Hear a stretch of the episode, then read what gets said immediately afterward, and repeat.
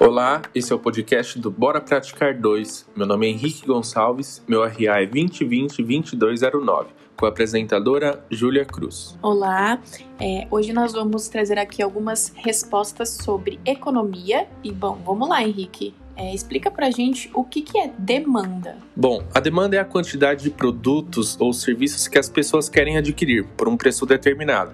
É a procura de um bem ou um serviço desejado. Porém, somente desejar não é consumir. É chamada de demanda de todos os produtos ou serviços que os consumidores querem e podem comprar. Por exemplo, uma fábrica de carros criou, criou um carro por um determinado preço, em uma determinada quantidade, no valor de 10 mil reais. A quantidade de pessoas que querem e podem comprar é muito grande. Agora imagine o mesmo veículo por um valor de 100 mil reais, por exemplo. A quantidade de pessoas que pode comprar é muito menor. É, o seu poder de aquisição é muito alto. Ótimo. É, agora explica pra gente o conceito de equilíbrio de mercado, ou seja, é, a oferta e a procura. Bom, podemos colocar como, como exemplo os carros que utilizamos na resposta anterior.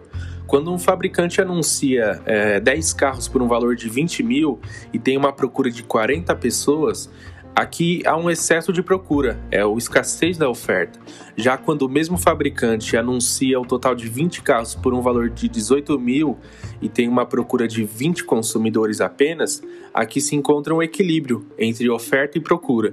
Agora, quando o fabricante anuncia um total de 50 carros por um valor de 20 mil e tem apenas 10 consumidores, aqui há um desequilíbrio, há um excesso de oferta, havendo uma escassez na sua procura. Bom, agora falando de elasticidade, é, explica pra gente como é esse conceito e detalhe também é o que podemos entender por demanda elástica e inelástica. A elasticidade é um percentual na alteração de uma determinada variável dada uma variação percentual de outra.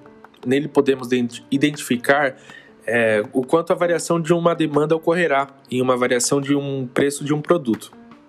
Por exemplo, durante a pandemia, podemos ver alguns produtos tiveram seu preço aumentado, como o álcool em gel.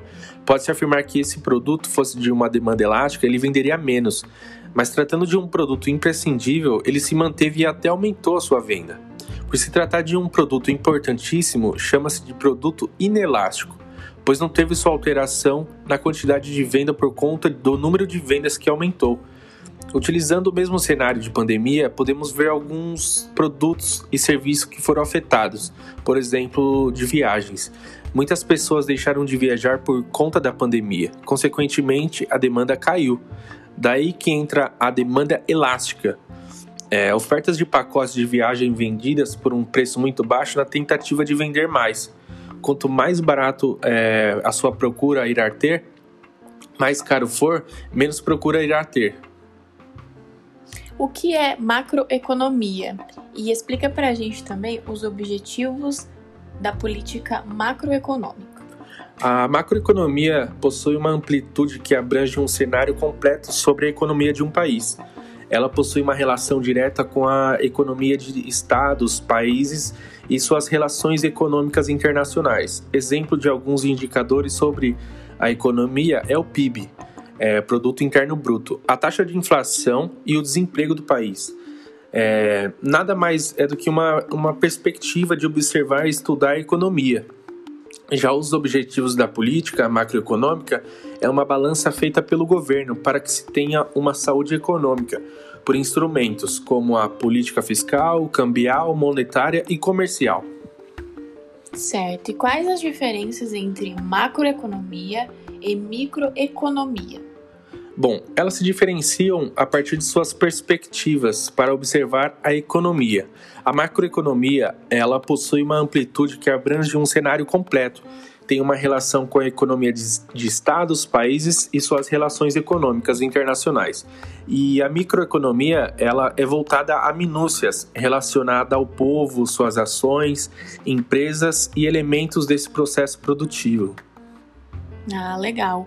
Muito obrigada pela sua participação, Henrique. E a gente encerra aqui o nosso podcast. Muito obrigado, até a próxima. Tchau, tchau.